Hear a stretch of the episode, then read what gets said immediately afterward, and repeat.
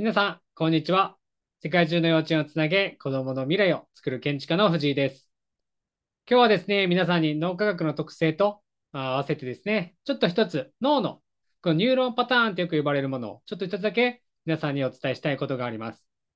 特に私は保育園、幼稚園の先生たちにもよくお伝えしてるんですけれども、脳には一つのこの機能っていうものが備わってます。どんな機能が備わってるかっていうと、皆さんご存知かもしれませんけども、予測っていう機能があのあります。これはですね、欲しいとか、いらないとかっていう問題じゃなくてですね、予測っていう機能がですね、常時私たちの脳はですね、こうずっと働いてくれるっていう風にぜひ考えてほしいんですね。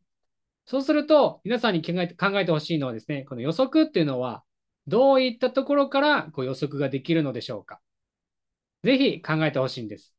予測っていうことはですね、どういったところからその予測ができるのかっていうのをぜひ考えてほしいなって思います。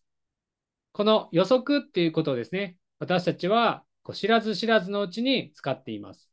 この知らず知らずのうちに使っているこの予測がですね、私たちのこう子供、子育て、またあるいはコミュニケーションですね、をもしかしたら